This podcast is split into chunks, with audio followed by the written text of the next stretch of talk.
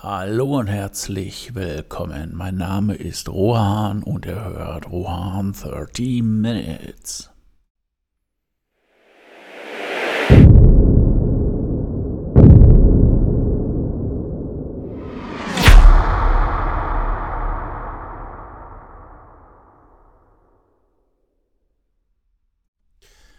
Alle Menschen sind schlau. Die einen vorher, die anderen hinterher. Diesen Spruch, dieses Zitat haben wir Birgit Gold zu verdanken. Und ähm, ja, natürlich möchten alle vorher schlau sein. Und ähm, ja, das ist natürlich so ein Teil, warum es sich heute dreht. Und zwar die Überlegung, ob ich mein Portfolio aufstocken soll.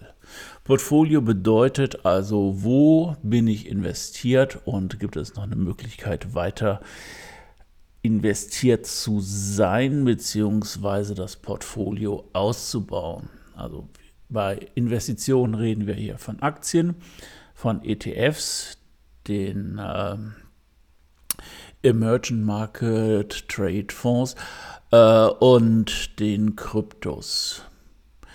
Und äh, wenn man sich so ein bisschen auf den sozialen äh, Medien umhört und schaut, was andere Investoren ähm, machen, da zählt die Immobilie ganz äh, oder ist, steht da ganz hoch im Kurs. Und ähm, ja, sehr, sehr viele ist die Vermietung also wirklich der heilige Gral des passiven Einkommens ja, jetzt überlegt man sich, ist das etwas für mich, ist das nichts für mich? Und ähm, ja, um wieder auf den Anfangsspruch zu kommen, hier sollte man ehrlich gesagt schlau sein und schauen, was man macht. Ja, es ist erstmal auch eine Frage, habe ich das Geld, möchte ich das Geld ausgeben? Bei Aktien, ETFs und Kryptos kann ich mir ehrlich gesagt die Gewichtung auch aussuchen. Wenn ich möchte, kann ich einen ETF-Sparvertrag für einen Euro im Monat machen. Das würde, denke ich mal, sogar noch niemandem wehtun. Und ähm, ja, Aktien, ETFs und Kryptos kann man sich natürlich gestückelt kaufen. Was bei einer Immobilie, und wenn ich jetzt Immobilie sage, dann meine ich schon eher eine Wohnung, kein Haus, weil ähm, das sprengt nun mal wirklich echt alle Kosten.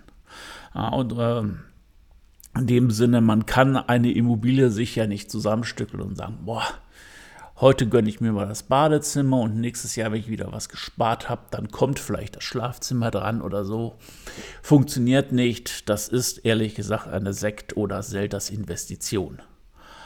Und ähm, ja, jetzt ist die Frage, möchte ich dieses Geld da reinstecken und ähm, ja,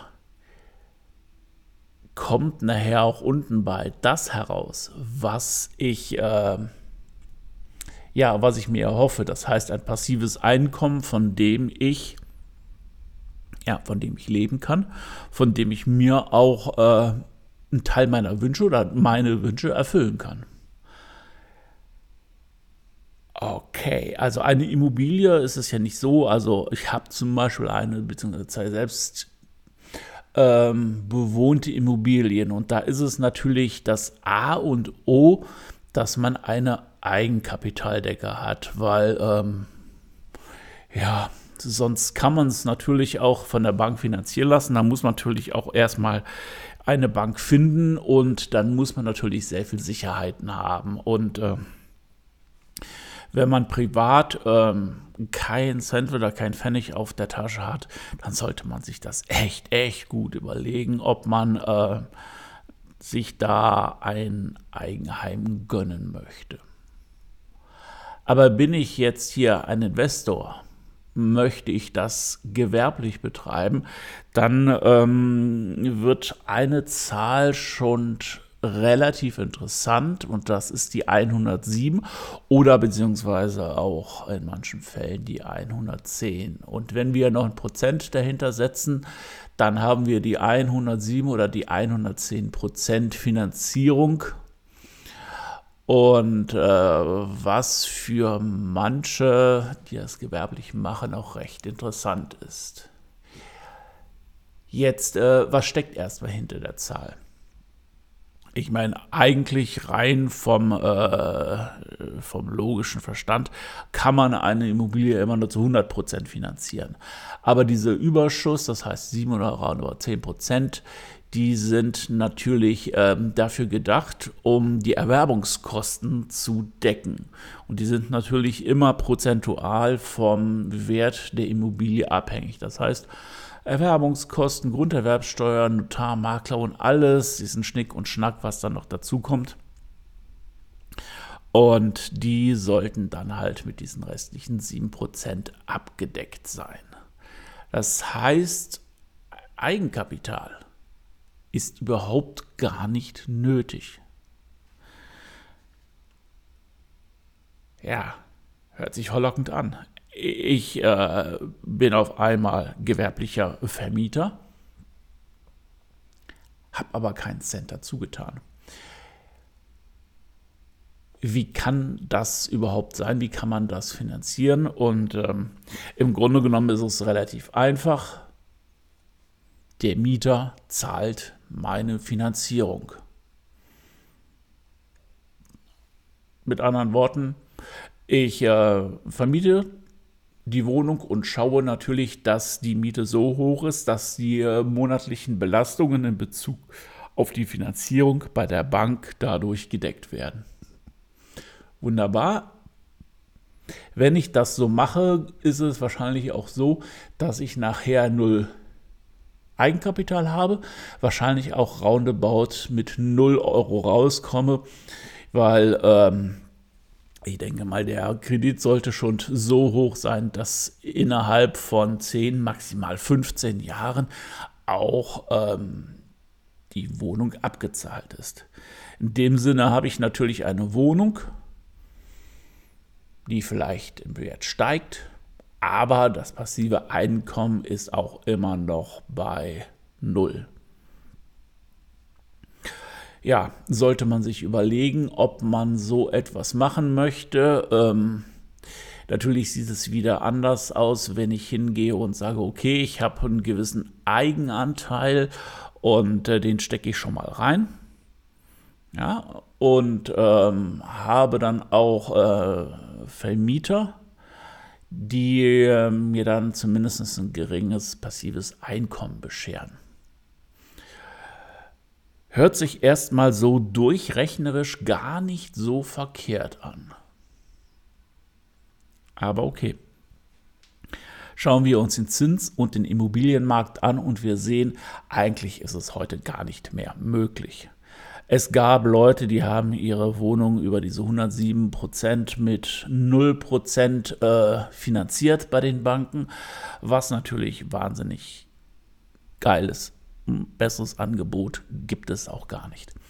Aber heute sind die Zinsen so eklatant gestiegen und auch die Wohnungen so extrem teuer geworden, dass es sich gar nicht mehr lohnt, in diese Richtung überhaupt zu denken. Und ähm, machen wir uns nichts vor. Aktien kauft man auch im Bullenmarkt und ähm, um Millionär zu werden und nicht dann, wenn sie am höchsten sind. Und so, genauso verhält es sich auch mit Immobilien, beziehungsweise dann halt auch mit den, ähm, ja, mit der Finanzierung. Und ähm, etwas, das mich auch schon sehr lange abgeschreckt hat, weil es ist nicht das erste Mal, dass ich darüber nachdenke, ob eine Immobilie auch äh, ins Portfolio soll und ob das halt ähm, ja günstig ist und sich wirklich gut auf äh, meine monetäre Situation auswirken kann. Und äh, ja, was ich auch Gesprächen mit Freunden und Bekannten gehört habe, hat mich dann doch schon um einiges erschreckt, weil entweder waren sie selber oder die Eltern halt auch in dem Sinne gewerbliche Vermieter und äh, haben teilweise auch die Wohnung für sehr viel Geld wieder hergerichtet und ähm, sind dann an Mieter gekommen und man kann den Mieter immer nur vor die Stirn schauen, die mietnomadenmäßig unterwegs waren. Und nicht nur, dass irgendwann auch die Zahlungen ausgeblieben sind, ähm, sondern die Wohnung wurde halt auch verwüstet. Das heißt, die haben die Kabel aus den Wänden gerissen, um dann halt das bisschen Kupfer auch noch verticken zu können. Und äh, ja, das ist echt abschreckend. Natürlich auch äh, in der Summe wahrscheinlich klein. Und wenn man ähm, sich so mal ein bisschen die Historie und äh, vielleicht auch so Schufa-Auskunft, was natürlich sinnvoll ist, von den Leuten geben lässt, vielleicht kann man das auch abmindern. Das ist der eine negative Grund. Und der andere sehr gewichtige Grund ist, ähm, man muss sich schon eine Wohnung kaufen, wo man weiß, dass auf Jahre hin alles top ist. Wenn die jetzt gerade kernsaniert ist, klar, dann kann man auch gerne zuschlagen, aber kernsanierte Wohnungen, die kosten natürlich auch immer ein bisschen mehr. Und wenn man dann irgendwo eher auf den Schnäppler aus ist, dann muss man auch damit rechnen, dass einiges auch zu Bruch gehen kann. Und äh, ich habe mit meiner Frau vor Jahren, Jahrzehnten in einer Wohnung gewohnt, die eigentlich äh, vom Schnitt her super war, mit eigenem Garten, groß auch. Aber dann fingen die Probleme an. Da ein Rohrbruch, da ein Rohrbruch, da Schimmel und dort mal Schimmeleinbruch und all sowas. Das sind alles Sachen, die konnte man vorher weder erahnen noch sehen, sonst hätten wir es nicht gemacht. Aber unterm Strich hat es dem Vermieter so viel Geld gekostet, dass er noch eine Hypothek auf sein Haus aufnehmen musste. Dementsprechend Reparaturkosten kann man im gewissen Maße sicherlich auf den Mieter abwälzen. In einem gewissen Maße muss man sie natürlich halt auch selber tragen. Und dann äh, fängt schon äh, das passive Einkommen, wenn es nicht schon gar bei Null ist, durch äh, eine Finanzierung ohne Eigenkapital, fängt das echt an zu schmelzen. Und ähm, ja, ziehen wir einen dicken Stich runter, machen ein Fazit. Nein, ich möchte das ehrlich nicht machen. Aktien, ETFs und äh, Kryptos, aber auch meine Verkäufe bei Etsy, das reicht mir für, ja, für mein passives Einkommen.